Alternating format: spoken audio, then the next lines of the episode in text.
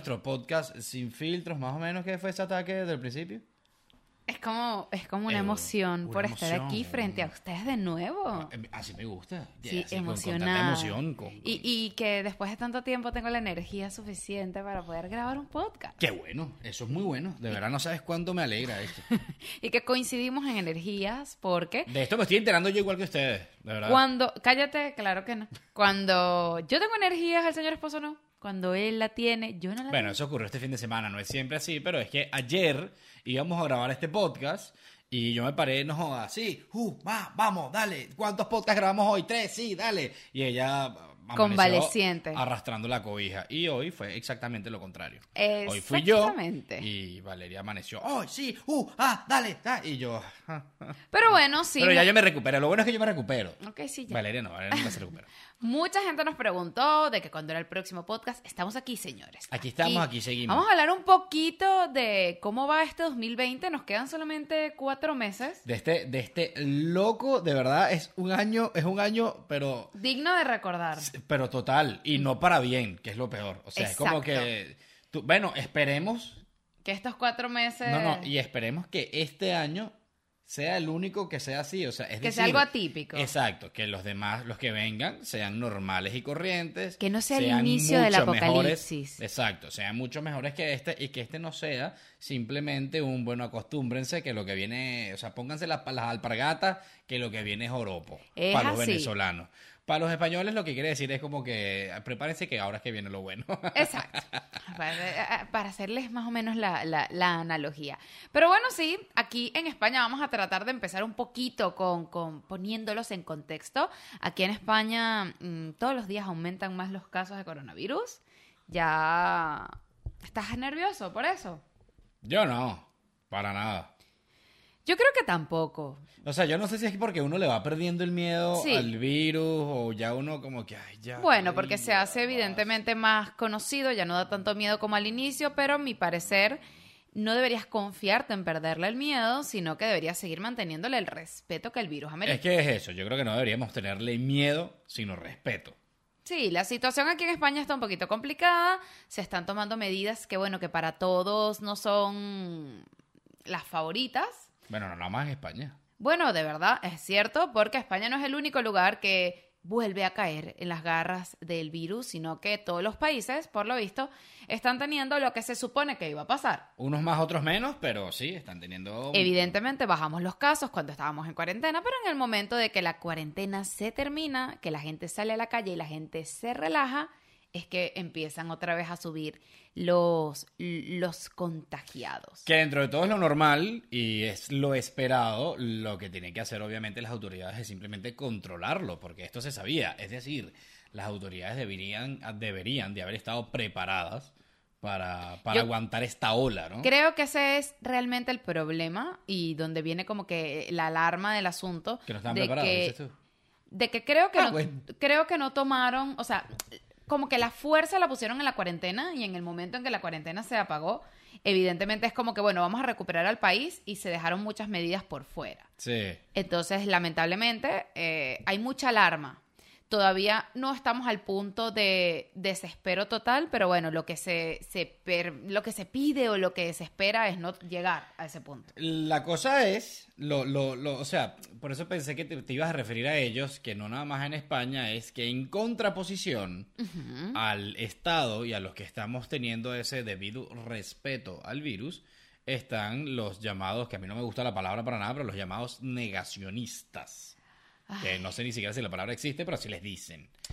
Eh, esta gente que... que Los negacionistas son un golpe a mi inteligencia, a mi a cualquier persona que Pero es haya que- estudiado un mínimo de ciencia. Pero es que yo creo que esa gente son los típicos que creen que los extraterrestres existen, ¿sabes? Esos que van con pancartas y... ah, pero yo y- creo que sí existe Ajá. y no soy negacionista.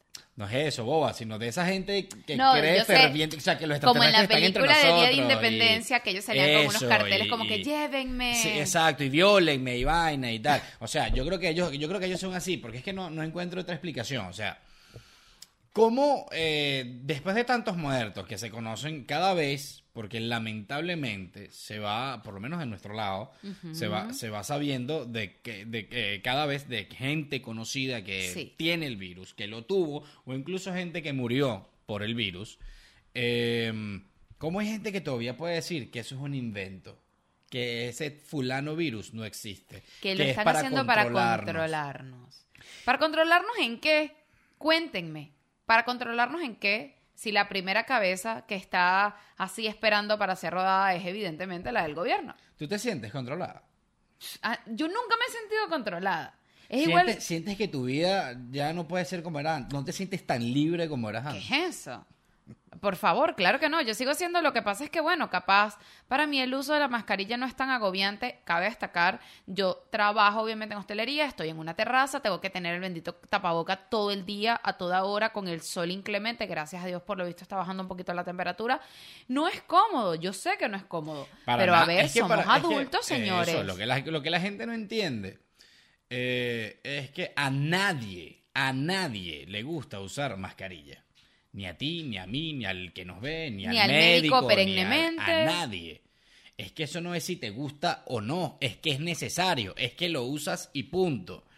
Eh, entonces esta gente ahora me parece además un modelo copiado, porque además no es ni, ni siquiera original. Eh, ahora la han agarrado por reunirse eh, sin mascarillas. Además. Claro, es que ahí viene el problema. Se ha dicho de que si ustedes quieren protestar de que el virus lo quieren ver, porque esa es la, la como que la pancarta. Queremos ver al virus. El virus no existe. Mire, señor. Sí, porque el virus va a ser una presentación. Bueno, ustedes me quieren ver, bueno, ok, yo me presento mañana. o bueno, pues. vengan, vamos Sí, va. pasando uno por uno por el microscopio para que puedan ver, obviamente, una partícula viral. O sea, hay que tener un poquito de retraso, pero yo creo que el que se lleva el, el, el aplauso mayor es Miguel Bosé.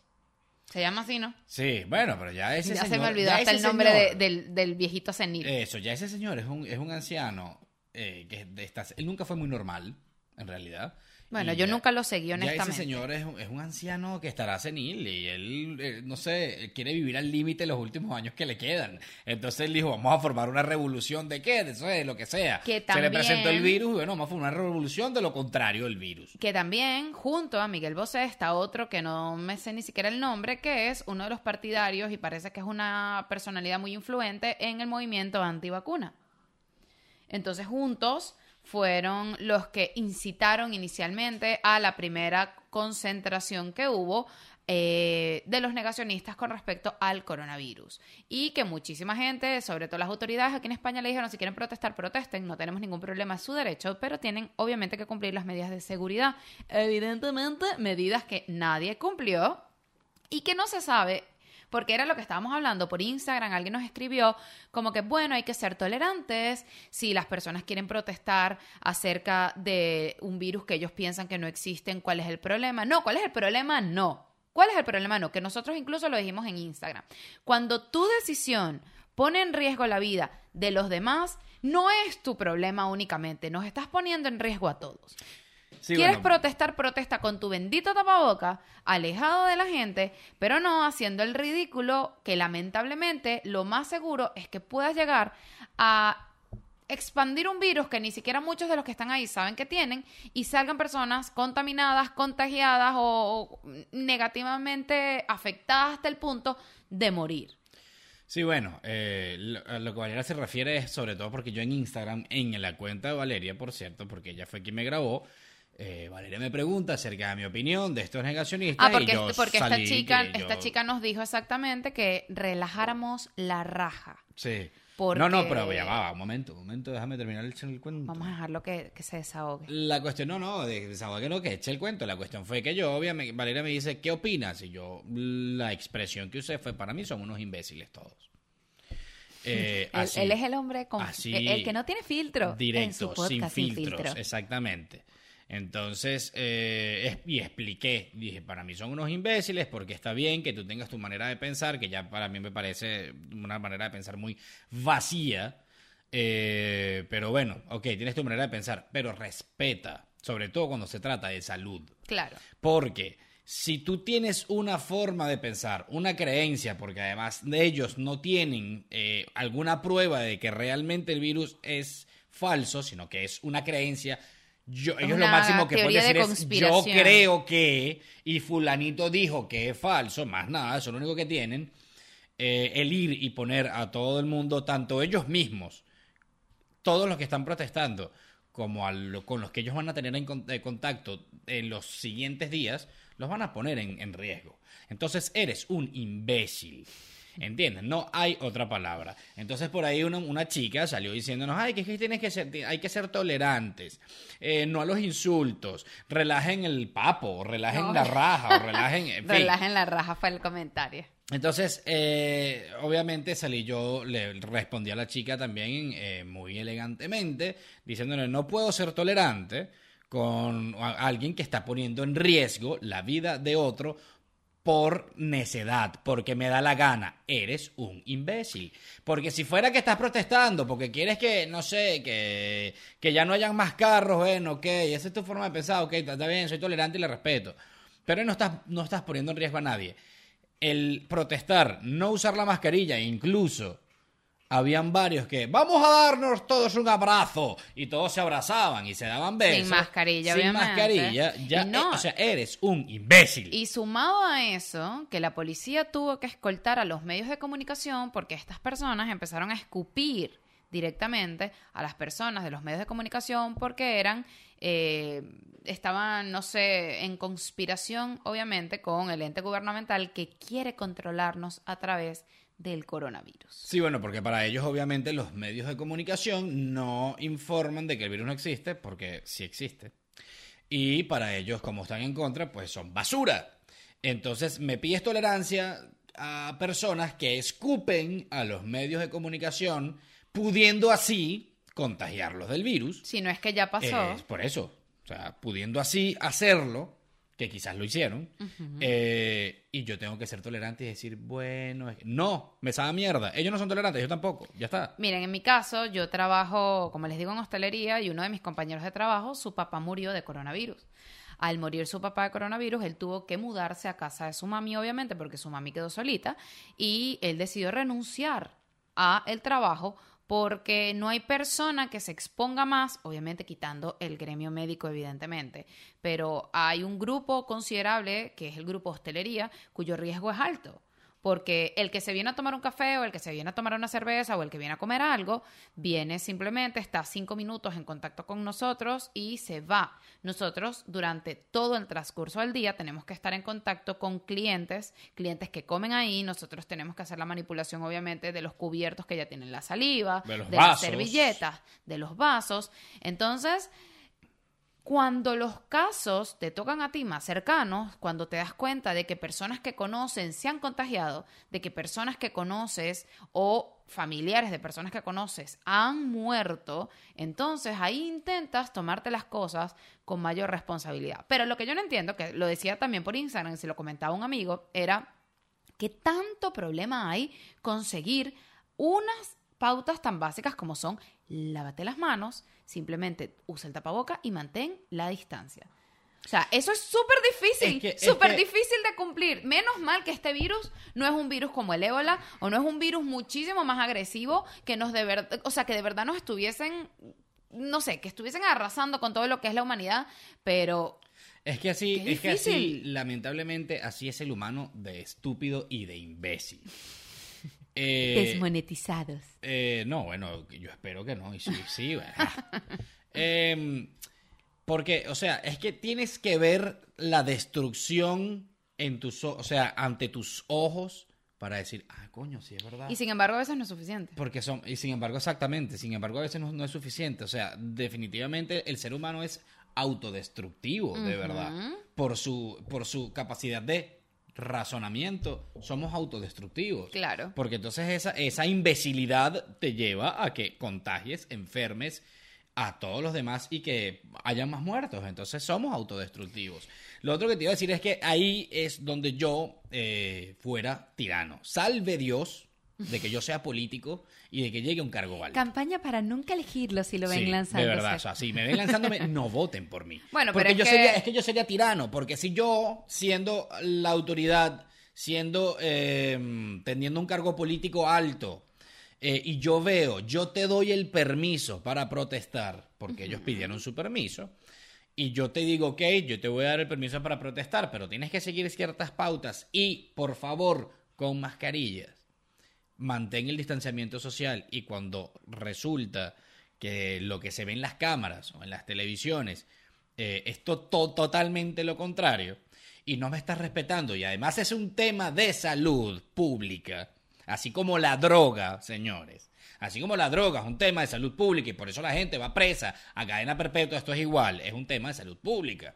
Entonces yo ahí como autoridad voy y mando a policía, ejército y demás y bomba lacrimógena con todo el mundo y se me dispersa la, protesta. Lo siento, no respetas los parámetros que te di para cumplir con las normas básicas y la salud pública. Estamos yo disolviendo tu protesta estoy salvando vidas. Es así de importante. Estoy salvando vidas disolviendo tu protesta de mierda.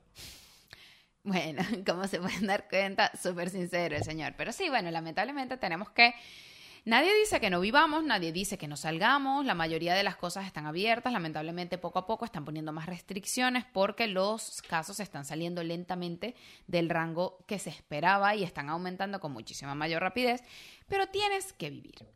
Yo no digo que la gente no salga de su casa, nosotros salimos, pero cumpliendo con las normas básicas. Si tú ves que hay un restaurante con 800 mil personas, súper, que no mantienen ni siquiera distancia de seguridad, que están unos encima de los otros, simplemente no es el mejor lugar en el que estés. Pero sin embargo, nosotros tuvimos una experiencia de que decidimos ir por primera vez al cine después de que empezó toda esta pandemia del coronavirus. ¿Qué tal fue la experiencia en el cine? Que por más que sea un lugar que la gente a veces le da miedo por este mismo tema de la cercanía, del tapabocas, de, todo eso. De hecho, ayer me lo dijeron así como, y fuiste al cine y no te da miedo. Y dije, bueno, ay, ¿cuánto vamos a estar? O sea, a ver, va a sonar quizás contradictorio lo que voy a decir, pero es que tampoco nos podemos encerrar en nuestras casas durante tres años hasta que algún día compre. No. Como bien dijo Pedro Sánchez, en sentido figurado, y entre comillas lo voy a decir y subrayado y en cursiva, eh, hay que aprender a convivir con el virus.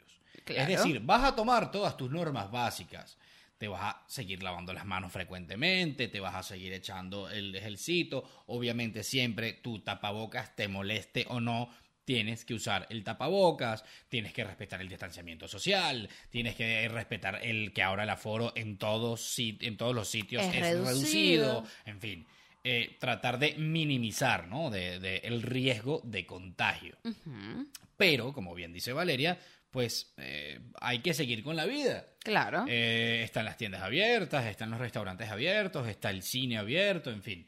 Y bueno, nosotros eh, estrenaron una película, eh, la cual ya vamos a hablar de ella, que yo estaba esperando desde hace meses porque esta película eh, estaba destinada a estrenarse, si no me equivoco, en principio en junio. fíjense todos los meses que ha sido pospuesta por el virus. Sí, exacto. total que bueno, cuando por fin la estrenan, bueno, mira, Valeria, yo creo que es el momento de romper el celofán, romper un poquito el papel y vamos a aventurarnos a ir al cine. Efectivamente, nosotros nos metimos en la página del cine y por todos lados te dicen nosotros cumplimos con las normas, eh, se ha reducido el aforo, no sé qué. Además de eso, cuando vas a comprar la entrada, eh, te das cuenta que ellos ponen unos asientos eh, que, que, hay de por medio. Es decir, por ejemplo, Valeria y yo, que fuimos solamente nosotros dos solitos, éramos dos, y eh, al lado de Valeria y al lado de mí hay un asiento que va a estar completamente Exacto, nunca estás justo en contacto con la gente. Exactamente. Y bueno, evidentemente, en todo momento, salvo que vayas a comer o a beber, tienes que tener tu tapaboca puesto. Eh, no puedes tener en contacto con nadie. Lo único que negativo, entre comillas, que puedo decir es que en el cine recomendaban, que ahí es donde quizás yo como el cine pongo un poquito más de mano dura, o no de mano dura, un poquito más de, organización, porque lo que le faltó al cine fue organización. Y de supervisación en ese aspecto. Eh, ellos ponían que eh, se hiciera el desalojo de las salas por filas. Entonces, obviamente, la primera, la, última fila saliera primero y luego la segunda y así, ¿no? Que claro, para que no salieran orga- todos a la vez y obviamente ahí sí van a concentrar muchísimas más personas. Pero Claro, bueno, ahí, ahí ya no ibas a tener distanciamiento social, porque Exacto. imagínense, no sé, ¿cuántos, cuántos, cuántas personas podían haber dentro de la sala, 50 personas. sí, más o 60 menos. personas, no sé. Sí, porque si la Eh, sala es de 100 y tienes obviamente el aforo controlado, Exacto. Entonces, claro, imagínense las personas saliendo por una portica así, obviamente hay distanciamiento social a la mierda. Claro. Entonces, claro, la idea era que salieran todos en fila india eh, por la puerta y eh, fu- que fueran por fila. Entonces, Valeria y yo nos quedamos sentados esperando que la gente eh, fuera saliendo como si fuera un colegio, pana. Claro. Que la gente fuera saliendo civilizadamente. Y no, eso se volvió un mierdero igualito. Ahí fue donde yo dije, mm, bueno, ok, aquí no está tan bien organizado. Claro, porque no pero- había, no había como que el personal de cine organizando a la gente para que saliera. Y bueno, lamentablemente nosotros siempre nos reímos de que problemas del primer mundo. Como les decimos, nadie dice de que no salgas a comprar ropa, no salgas a tomarte fotos, no salgas a comer, no salgas a tomarte algo. Las medidas son básicas y se han dicho. Distanciamiento social, tratar de estar a 1,5, 2 metros de otro grupo de personas, lavarte las manos, usar tu tapaboca. Listo. Fuera de eso, puedes hacer tu vida relativamente normal hasta que lleguemos al punto en donde este virus sea como cualquier otro de los virus que conviven con nosotros sin necesidad de representar un riesgo para la salud pública. Pero bueno, hablando de eso, entonces vimos una película que yo voy a hacer el preámbulo para que el niño hable. Vimos Tenet. Tenet es una película de Christopher Nolan. Yo estoy- Bennett. Tenet es una película de Christopher Nolan que el niño. Si no nos habían desmonetizado, nos desmonetizaron. Sí, por, por tu, tu estupidez. Fuimos a verla porque él es fan número uno de Christopher Nolan, me lo nombra cada cinco minutos, se pone a analizar obviamente las películas junto a mí, junto a mí no, eh, a mi lado, porque Contigo. yo sí, yo no es que, yo, ah, bueno, ok, sí.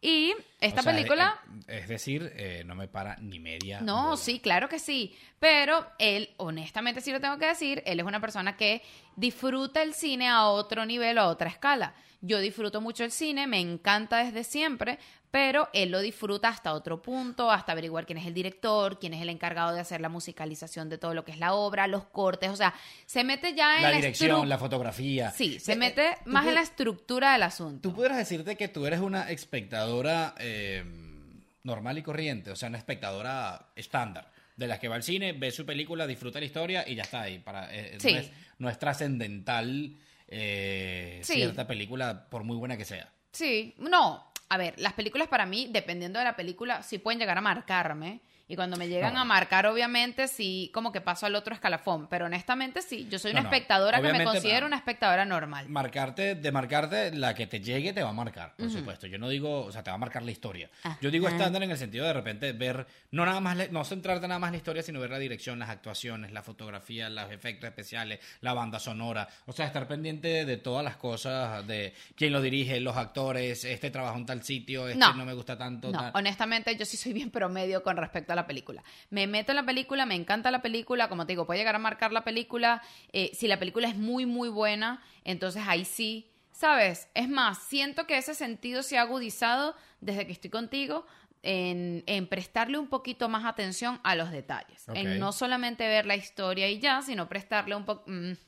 Algo bien. prestarle un poquito más de atención de cómo la música puede influir obviamente en el espectador, de fíjate cómo hicieron esta escena, lo difícil que tuvo que haber sido y por eso tiene tanto mérito.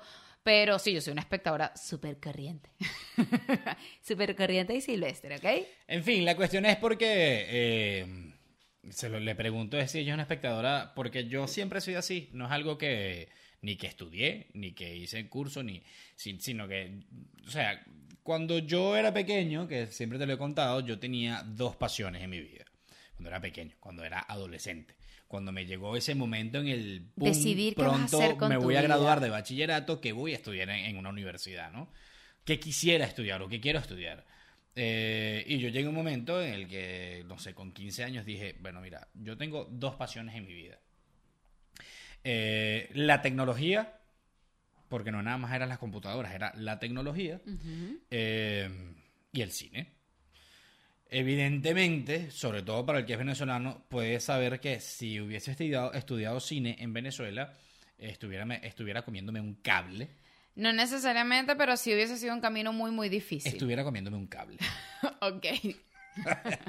es un camino... Sí, es un, un camino su- muy complicado. súper difícil. Y no, y es que ya te, voy, ya te voy a decir varias cosas. Es un camino súper difícil llegar a ser un cineasta en Venezuela. Bueno, es cierto. Y cuando llegas y eres ya un cineasta reconocido en Venezuela, igual te mueres de hambre. Sí, Entonces bueno. tienes que salir Tienes recursos muy limitados. eh, en fin, tienes recursos muy limitados, no tienes para hacer una gran producción millonaria, por lo tanto, evidentemente no vas a recolectar el, el cine de Venezuela, la mayoría de las películas, bueno, no voy a decir, a mí no me gusta para nada el cine venezolano, salvo algunas excepciones, bueno, lamentablemente- que no es que me encanten, pero son salen del salen del, del, del- del Lamentablemente, paquete, ¿no? yo también he tenido, o sea, yo opino exactamente igual que tú con respecto al cine venezolano. Hay muchísima gente como que hay que apoyar el cine venezolano. Ya va, no puedo apoyar todo lo que sea en mi país simplemente por apoyarlo Eso, y ya. volvemos al tema de, de a- a- así hagas unos, unos pequeños de mierda, te tengo que apoyar porque eres venezolano. No. No. Si lo haces mal, pues no te apoyo un coño si seas venezolano, lo siento. Exacto. Si lo haces bien y aparte eres venezolano, qué maravilloso. Genial. Pero lamentablemente, a mi parecer, una de las cosas que yo siempre criticaba en Venezuela era que la mayoría de las películas siempre era de drogas, de criminales y de sexo. De malandro y de y el, y el y si no, entonces el pobrecito en el barrio que nunca pudo tener nada porque existe una clase que sí la tiene. Exacto, a ver, eh, nadie dice que no sea una realidad en Venezuela, pero mm, no estamos hablando de que, de que, o sea, no hay otra realidad en Venezuela, no puedes imaginarte otra cosa, hay muchísimos géneros de película, hay comedia, hay romance, ah, nada, o sea, y, y es como... No, y es que- y ha es- mejorado muchísimo, cabe destacar, pero... A mi parecer no, pero en fin, es que es que a lo que voy es eso es con respecto al tema. El tema, como bien estamos diciendo, siempre es más o menos en torno a lo mismo. Al sexo, a las drogas, al barrio y al pobrecito que nunca tuvo nada. Eh, pero si va más allá a la dirección, Dios mío, o sea, tú ves cada película que es como, pana, ¿quién es el director de esta mierda? A las actuaciones. A las actuaciones, que no sé dónde coño consiguen los actores. O sea, todo, era como que, pero que, pero... que- Es que de verdad si me pongo a pensar, si me tuvieses que decir de todas las películas venezolanas que has visto, que ojo, no son muchas porque a mí tampoco es que me encantan las producciones que se han hecho hasta los momentos en mi país, pero si me pongo a pensar, no hay, o sea, no se me viene a la mente ninguna que yo pudiese decir como que "Ay, la vería de nuevo. Es que mira, yo vi muchas películas Perdón. venezolanas que supuestamente, no sé, se llamaba eh, El Sol, la Luna y las Estrellas. Que sé yo, por un- Y entonces, bueno, tú te imaginas que se va a tratar de Sol, la Luna y las Estrellas o algo que se refiera. Y entonces empieza, no sé, el Sol, la Luna y las Estrellas hablando entre sí. Y aparece un malandro, les cae a tiro, y entonces después viene ese. Y tú dices, Marico, ¿por qué tienes que.? O sea, des- no tienen una trama lineal, no Sí. siguen un- una historia. Es que, que- tú puedas decir, ah, bueno, mira, esta historia se trata de esto, esto y esto y esto. Me Incluso, parece- perdón, y voy a hablar, y yo no sé si esto lo verá algún día eh, eh, los directores o cineastas venezolanos, Uy, pero. pero Qué eh, optimista. hay una película que a mí me llamó mucho la atención, eh, que creo que fue la, la película que yo puse mis últimas esperanzas a en ver, el cine a ver, creo saber cuál. A ver. Creo que, que es que ni me acuerdo cómo se, se llama Papita Manito Sí, exacto, claro. Todo el mundo, porque lo peor es que, ah, bueno, todo el mundo no, pero hubo varias personas en Venezuela que me decían, es No, buenísima. no, no, no, no, no, a- eh, O sea, eso pasó. anda a verla. Bueno, No. creo que supuestamente es la película venezolana más taquillera en Venezuela. No, no, no, es una película que, pues, que a nivel de todo el mundo era como que, wow, tienes que verla. Que. Yo la vi. Para los que no saben, o para los españoles, les voy a, a- muy brevemente, Sí, les voy a brevemente. decir de qué se trata la película, supuestamente. La película se trataba supuestamente, eh, se llama Papita Manito Stone, porque en los estadios de béisbol, el cual es el deporte nacional, eh, en los estadios de béisbol eh, están los típicos vendedores ambulantes que venden papita, patatas, papa- patatitas, papitas, maní, que es cacahuete, y tostones. Entonces eh, siempre van gritando papita, maní, tostón, papita, maní, tostón. Por eso se llama la película así. Entonces la película se trataba de supuestamente una comedia romántica en donde eh, el- un, un hombre de un equipo se enamora de la hija de del gerente del otro equipo. Como por decirles, de, de ponerles un ejemplo, el hombre es del Real Madrid y la mujer era hija, la, la- la- la chica era hija del gerente del Barcelona. Más o menos por ahí va la cosa, pero era de béisbol, ¿no? Entonces, bueno, el tema era algo fresco, era algo que tú decías, bueno, vamos a ver y tal. El tipo no tenía ni un centavo, ella por ser hija del gerente del Barcelona tenía todo el dinero de este mundo. Decía, bueno, puede ser llegar a ser cómica y tal. La película empieza siendo este el tema central y en esto se basan los primeros 15 minutos de la película.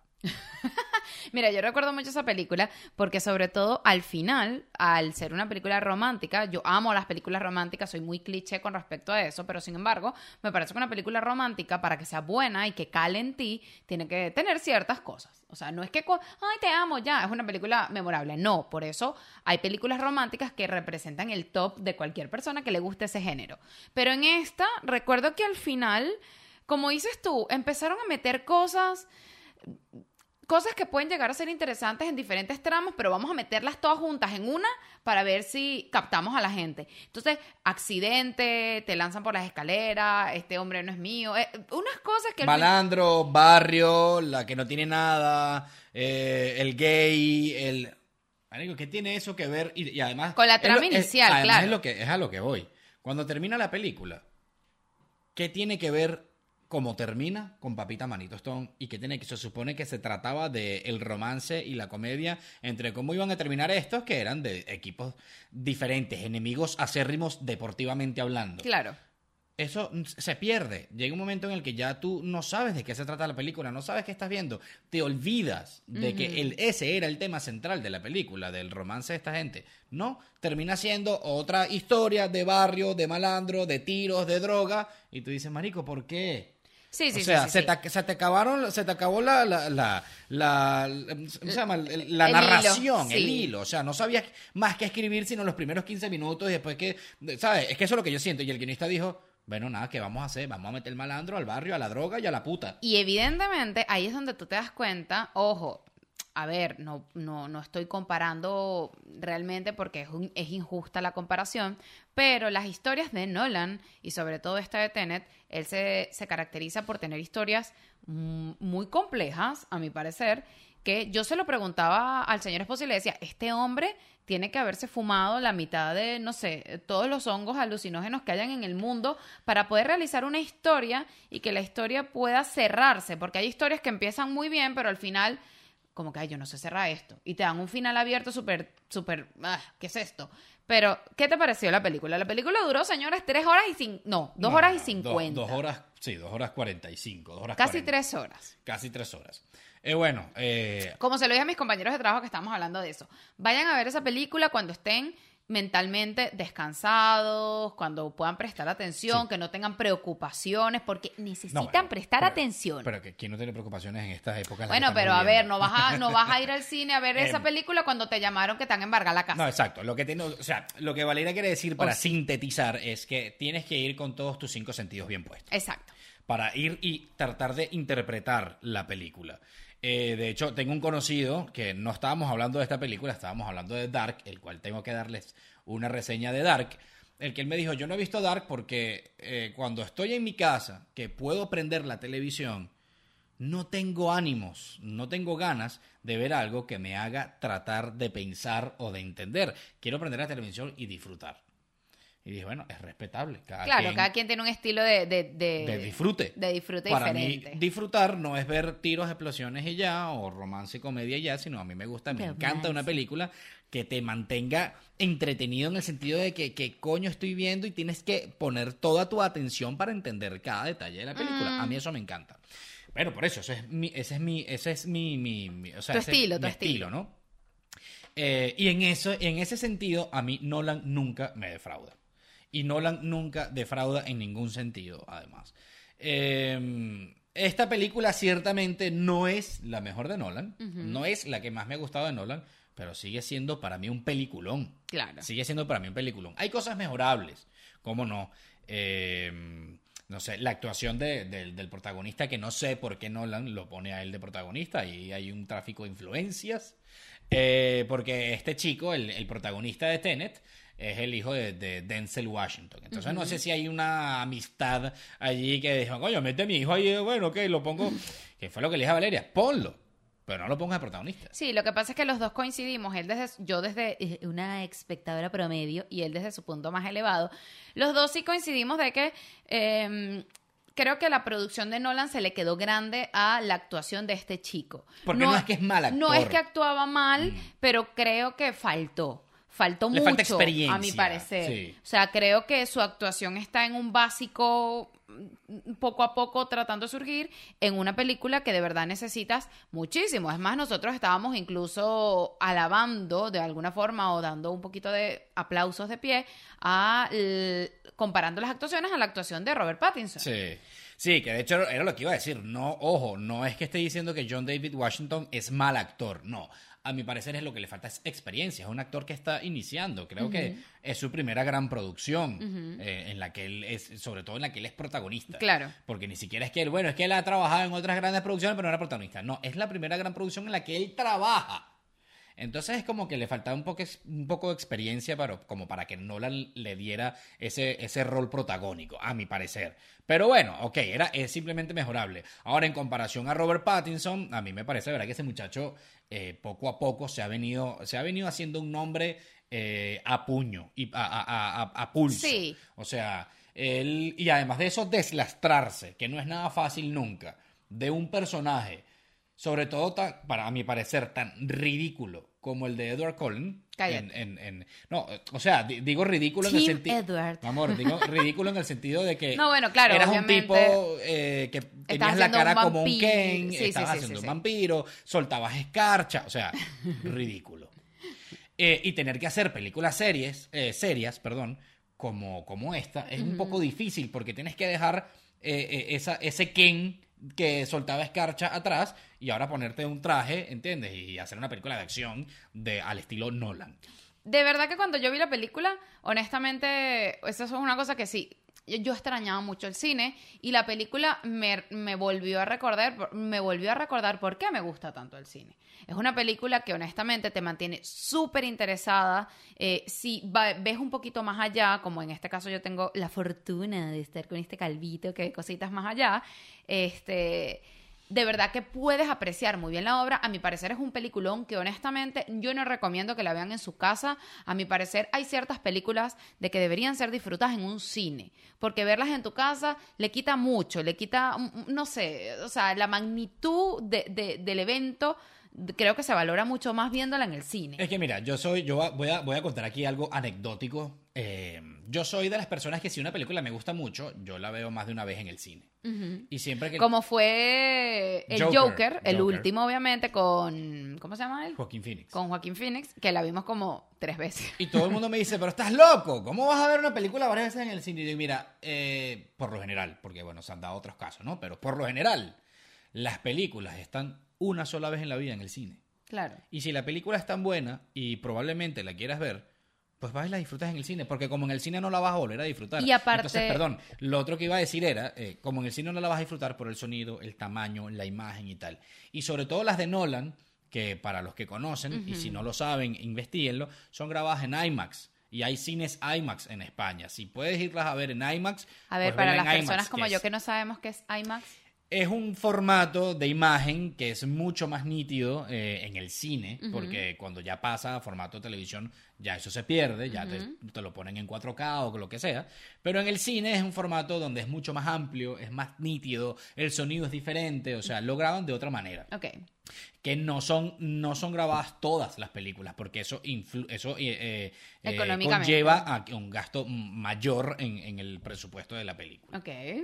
Bueno, pero sí, honestamente ya es una película que como lo estábamos hablando, es una película que cada vez que la veas, si te gusta obviamente, vas a encontrar algo nuevo y vas a poder ver algo distinto. Pero a mí me parece que es un, pelu- un, un peliculón, también estoy de acuerdo Un pelucón. con... Tampoco, también estoy de acuerdo con él de que no me pareció su mejor obra, pero me parece que es una película...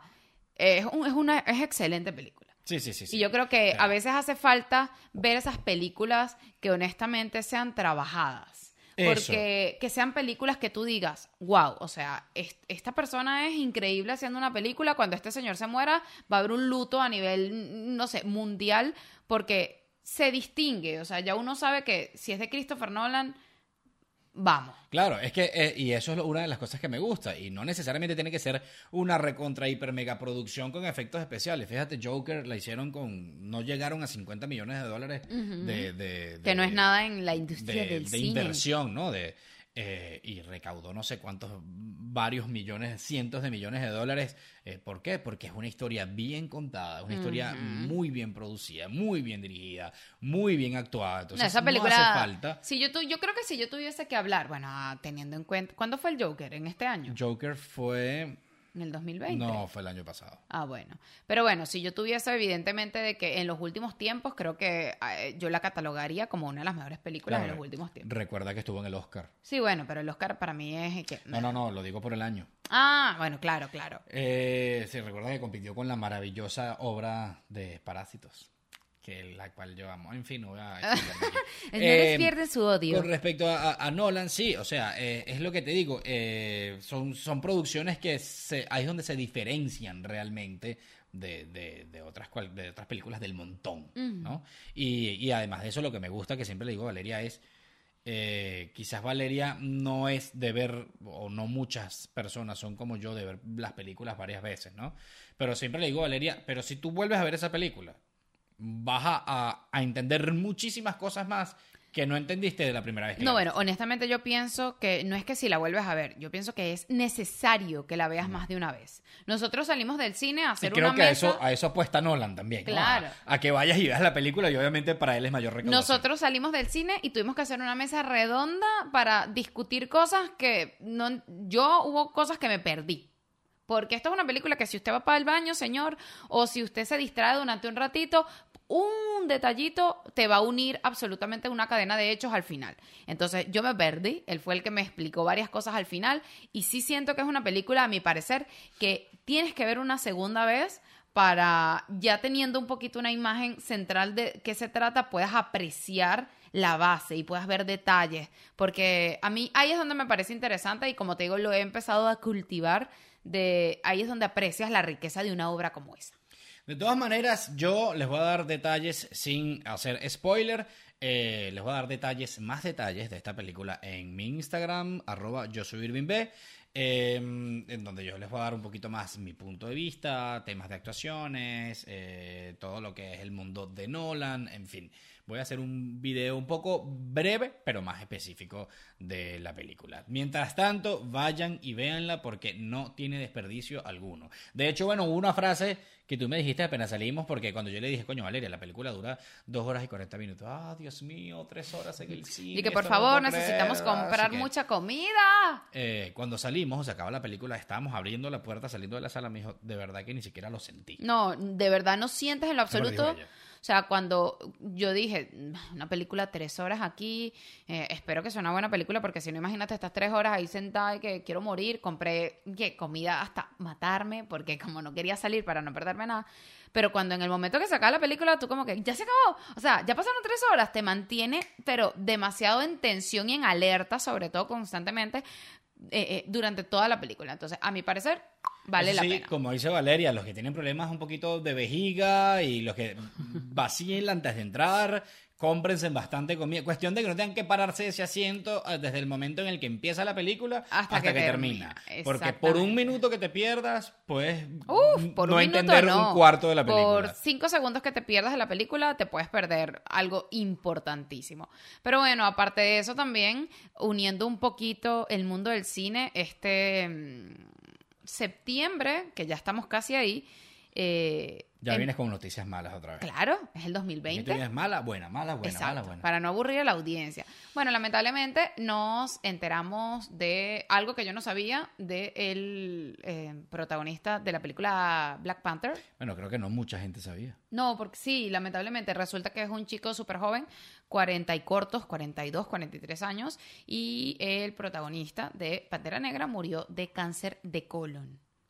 Y creo que lo más triste es que nadie sabía realmente, o muy poca gente sabía que él estaba sufriendo ese cáncer. Sí, que él estaba luchando. Porque por lo visto él mantuvo en silencio su lucha. No fue algo que lo dijo por los medios y de repente que te digan que una persona tan joven murió de cáncer de colon eh, y que nunca pensaste que estaba enferma, que viste su película hace poco tiempo y nunca pensaste de verdad que, que pudiese tener una enfermedad tan complicada. Creo que sí pegó muchísimo y, y causó como, a mí como que me, me, me, me daba sentimiento, sobre todo porque, claro, ellos ponían Wakanda Forever, Mm. porque él hacía obviamente de Black Panther, el rey obviamente de, de esta área. Y no sé, me parece como... A veces me pone a pensar de que qué increíble esta enfermedad que no respeta nada. Ayer lo estaba hablando en el trabajo, no respeta edad, no respeta que seas vegano, no respeta que hagas ejercicio, que comas comida de chatarra, que seas un niño de dos años, que seas un adulto de 80, que seas una joven de 25. Le da a mucha gente sin importar nada. Sí, bueno, y que, y que este chico, uno puede, entre comillas, entender que él lleva una vida sana, porque fíjate todo lo que ellos tienen que entrenar para hacer, Black, para hacer una película Mm. como Black Panther. Eh, bueno, qué sé yo, digo yo, o sea, se supone que tienes que tener una buena dieta para Bueno, que por lo menos no sube, lo, lo típico, no sufres de sobrepeso, Mm. este es una persona que bueno, que no se veía que estuviese Entrenas y haces Exacto, ejercicio. que no te ves que estás consumiendo cositas así. Entonces, eh, yo siempre, yo siempre le digo al señor esposo, y, y yo hice esa analogía una vez por Instagram, de que lamentablemente esa enfermedad, y lo digo con bases, porque bueno, mi mamá murió obviamente de ella, pero lamentablemente esa enfermedad es una enfermedad que yo la analogía la hago con una lotería, ¿ok? Y se lo comentaba hace poco a él. Eh, el chiste es que dependiendo de qué hagas en tu vida, vas a obtener diferentes tickets para esa lotería. ¿Ok? Si comes sano, o si comes mal, vas a tener un ticket para la lotería. Si no haces ejercicio, otro ticket para la lotería. Si vas a, a- si fumas y si bebes mm, a niveles estratosféricos, vas a tener dos tickecitos más y así vas a ir recaudando. Lamentablemente, en el momento en que se haga ese terrible sorteo, mientras más tickets acumules, más probabilidades tienes de que te dé. Pero de ganar. Exacto. Pero bueno, ese voy a aprovechar y unir incluso, hay un documental en Netflix que lo vi yo, él no lo vio completo o no lo vio mucho, de que se llama Hills y hay otro que se llama The Sea War. Y eh, son dos documentales que les recomiendo, sobre todo The Sea War es excelente, eh, la palabra C, y el de Hills, que es como Hills, Hills, no, como san- heal. Heal. De, de sanar. Eso, Heal, de sanar. Son dos documentales que de verdad se los recomiendo muchísimo porque te habla mucho de los diferentes eh, aspectos que te pueden influir obviamente en una enfermedad tan terrible y que eh, habrán lugares y habrán aspectos que no podamos controlar. Habrán cositas que no podamos tener nosotros el control, como puede ser la contaminación ambiental, la tierra, obviamente, y, y los químicos que le puedan colocar, pero sí hay ciertas cosas que podemos hacer para deshacernos de esos tickets de una lotería que no queremos que nos Sí, para contrarrestar un poquito los efectos, ¿no? De, de- yo en ese tema sí no les puedo hablar mucho porque ahí la conocedora es Valeria. Lo que sí hablaré es con este chico el cual no recuerdo el nombre porque tiene un nombre muy africano, muy... Sí, eh, Eh, y además de eso, para mí, la verdad es que era un artista más o menos eh, nuevo y, y un poco Sí. desconocido, ¿no? De hecho, en la única película que lo recuerdo aparte de Black Panther eh, era en 42, que era la vida de- del beisbolista Jackie Robinson. Que trabajó donde- maravillosamente. Sí, Esa es un peliculón. excelente. O sea, esa eh, está dentro de mis películas que yo pudiese decir como que, wow, es el primer beisbolista negro de Estados Unidos, ¿no? No, de, de- en llegar a las grandes ligas, en subir a las grandes eso. ligas. Eso. Porque para ese momento, en fin, no me voy a extender con esa película, pero para ese momento existían dos ligas, la de la Liga de los Negros y la Liga de los Blancos. Y la Liga de los Blancos era las grandes, la que se conoció como las grandes ligas. Claro, pero eso no fue todo en, pero todo eso fue en Estados Unidos. Claro, claro. bueno, claro. por eso digo. Ah, bueno, Sí, sí, claro, sí, ya, ya. Unidos, pero, pero es que él era de Estados Unidos y jugaba béisbol antes. Solamente que fue el primero en, en traspasar la frontera de negro a blanco, de béisbol negro al blanco. En fin. eh, lo curioso, lo- o, o bueno, lo que más afecta o, o lo que más sorprende es que nunca se sabía que este chico tenía eh, este cáncer. O sea, eh, además tenía muy poco tiempo con la enfermedad, creo. Es que, bueno, esta, esta, sobre todo el cáncer de colon o lo, o lo que es el cáncer en las partes blandas, siempre es mucho más Sí, agresivo. es ¿no? súper, súper agresivo. Entonces, eh, bueno, supongo yo que a él se lo habrán detectado ya un poco tarde, luchó, pero hasta que, hasta que finalmente terminó falleciendo. Eh, pero como él nunca informó o nunca hizo pública esa enfermedad o nunca dijo, mira, estoy luchando contra un cáncer y tal, y qué sé yo, pues obviamente uno deja de escuchar de él y, y ya. Y cuando te dicen, ah, murió, mu- fulan- murió fulanito de, de, de, de cáncer, es como, ¿what? Claro. Ay, él tenía cáncer. O sea, ¿en qué momento? Es como, es como, ahí es sobre todo donde está la sorpresa, ¿no? Porque si te dicen el momento, mira, fulanito está luchando contra el cáncer, bueno, ya tú sabes que él está llevando un proceso y que, bueno, si termina falleciendo es como, coño, se murió y ya tú sabes que... Pero cuando te dicen murió de cáncer, dices, ¿en qué momento tenía cáncer si él acaba de ser Black Panther? Exacto. O, o la estrenaron hace un año o dos años, qué sé yo. Claro. Entonces es como, es como, ahí es donde, donde sorprende, donde, donde choca un poquito más, ¿no? Donde tú dices, wow, o sea, de- definitivamente estamos aquí hoy y mañana no lo sabemos. Sí, claro, y que bueno, el sentimiento es un poquito triste a mi parecer, incluso como, como estás diciendo, de que tampoco era un actor hiper, súper reconocido de hacer dos mil millones de películas, pero sin embargo, ese contraste de información en donde nadie sabía que tenía cáncer o muy poca gente y de repente una persona tan joven de que se veía que tenía una, sabes, tenía como que una buena proyección de lo que pudiese ser su carrera y que te dan esta, noticia, me parece que sí es un poquito triste y a mí siempre me pega a nivel personal porque siempre pienso, este muchacho murió a los 43, creo. Yo tengo 33, lo que significa que nunca sabes cuándo te va a tocar a ti. Y, eso yo intento siempre tenerlo presente porque nunca sabes si el momento de, de- tu partida es aquí a unas horas. Yo, eh, o, había un, un- yo te lo contaba mucho, que conmigo estudiaba uno de mis compañeros de en odontología y mm, yo lo vi en la facultad ese día tres veces. Lo vi en la facultad al llegar, que íbamos a atender pacientes, lo vi en la sala clínica cuando estábamos atendiendo a los pacientes, y luego yo me fui a un centro comercial a comer con mi mamá y lo vi ahí también, que yo recuerdo que yo le dije, bueno, ¿qué me estás persiguiendo? ¿Qué?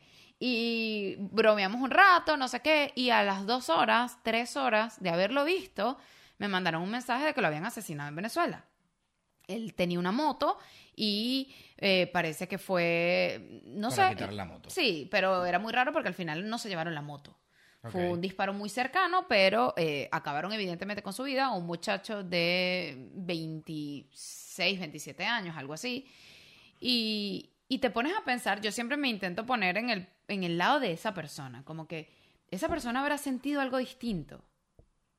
Desde el punto de vista energético, de esa persona habrá sentido No, algún tipo de... no. Sí, mucha gente me dice que no, pero nunca lo vas a saber a ciencia Sí, cierta, bueno, obvio. porque... Hasta que te pase a ti ni Dios lo quiera.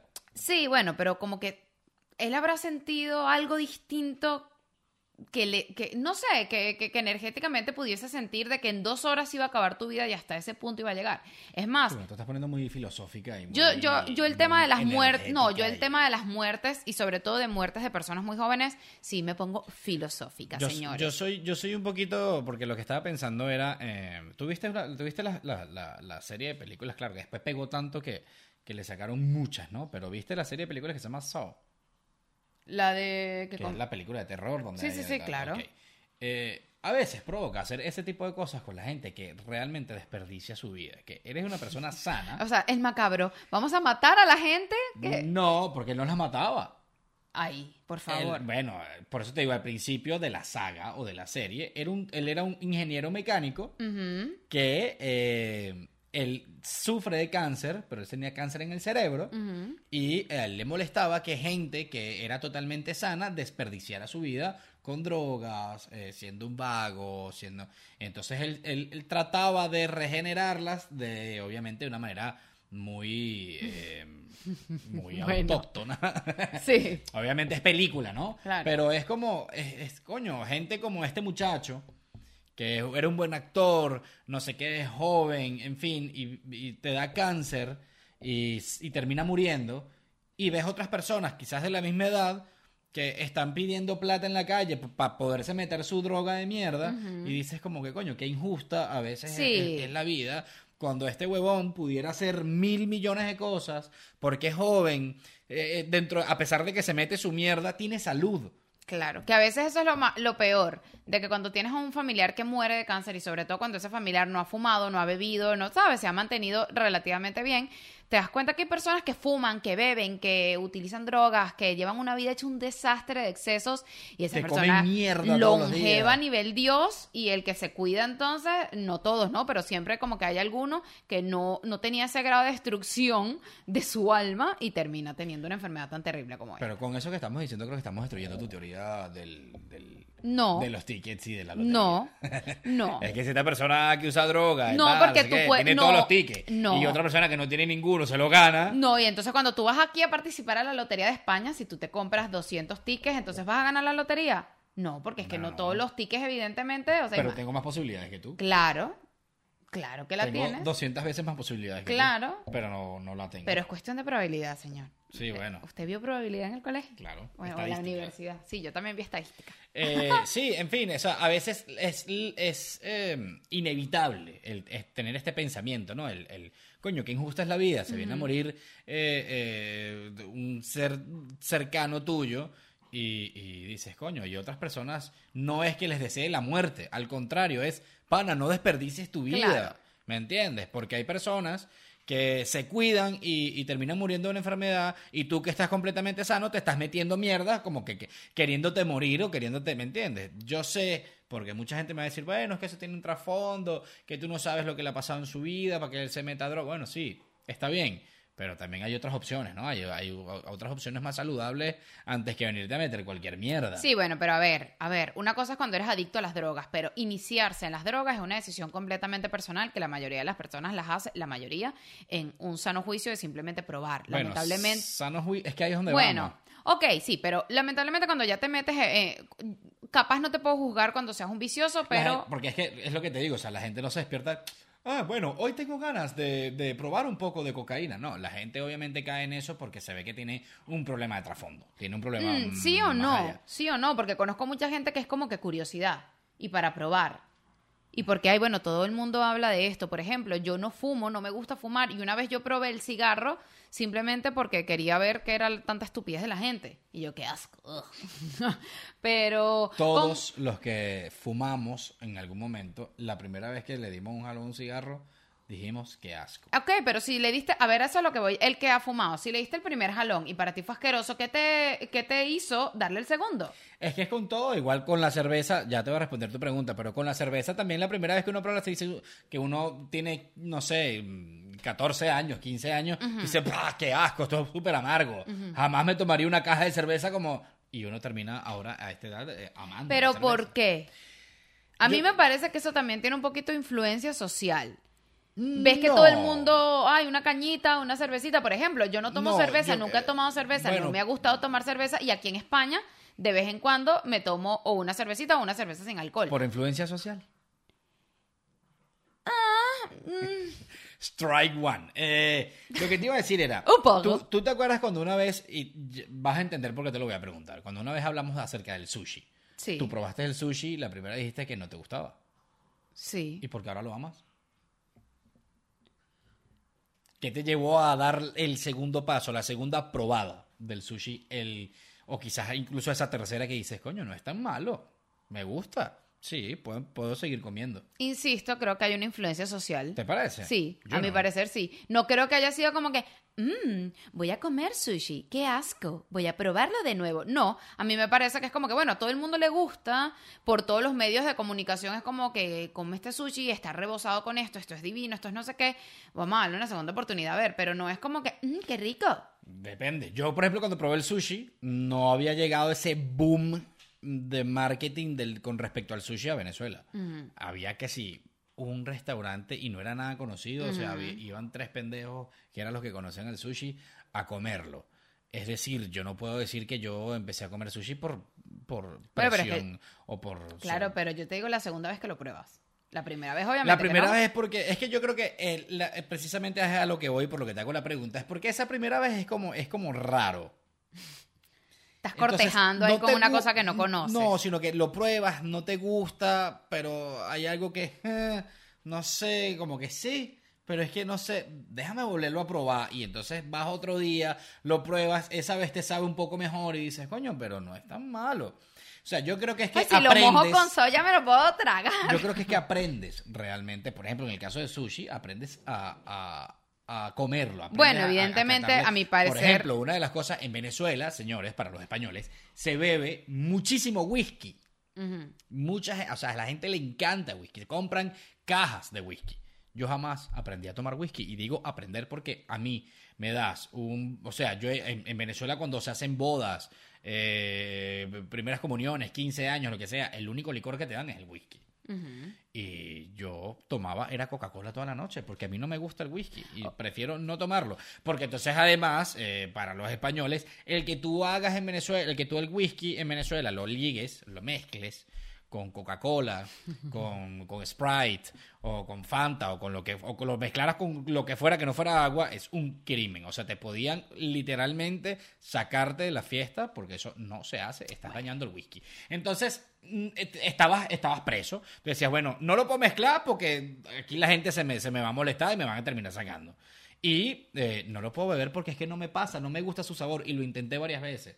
Pero no me gusta. Bueno. Entonces dije, bueno, nada, me caigo a Coca-Cola toda la noche y ya está. Y Yo me, acuerdo, pues. yo, yo me acuerdo que a mí, yo siempre fui en contra de la corriente, a mí como yo no tomo y como simplemente me da igual lo que opine la gente, yo recuerdo haber estado en Choroní, que es una playa súper bonita en Venezuela, y haber tomado whisky con jugo de pera. Y Claro, pero estás en Choroní. Y supongo que obviamente estás en Choroní con, con personas, eh, con amistades tuyas allegadas. Ajá. No estás en un, en un, en un evento de etiqueta o en un evento, no es etiqueta, pues, de, en un evento formal, como un matrimonio, como, Ya, no sé ya, qué, ya, en, un hotel cinco estrellas y tú, ah, whisky con Coca-Cola. Porque eh, es mal visto en Venezuela. O sea, es como que está, toma el whisky con Coca-Cola. Bueno, pero ¿qué tanto? Ahora, en Choroní, a la orilla de la playa, por supuesto que si mira lo que hay es whisky, bueno, pues búscame una verga para mezclarla, por supuesto. O sea, ya me esa mierda, estoy a la orilla de la playa. Pero, Pero, bueno, sí, tenemos que hacer un video honestamente de hablar de, de esas diferencias culturales. De cositas que aquí son súper normales. pero podemos dividirlo en varias cosas, porque son demasiadas. Entonces, podemos hacer videos de diferencias culturales con respecto a comida, otro con respecto a bebidas, otro con respecto a formas de vivir, en fin, bla, bla, bla. O sea, eso, eso da muchísimo de qué hablar.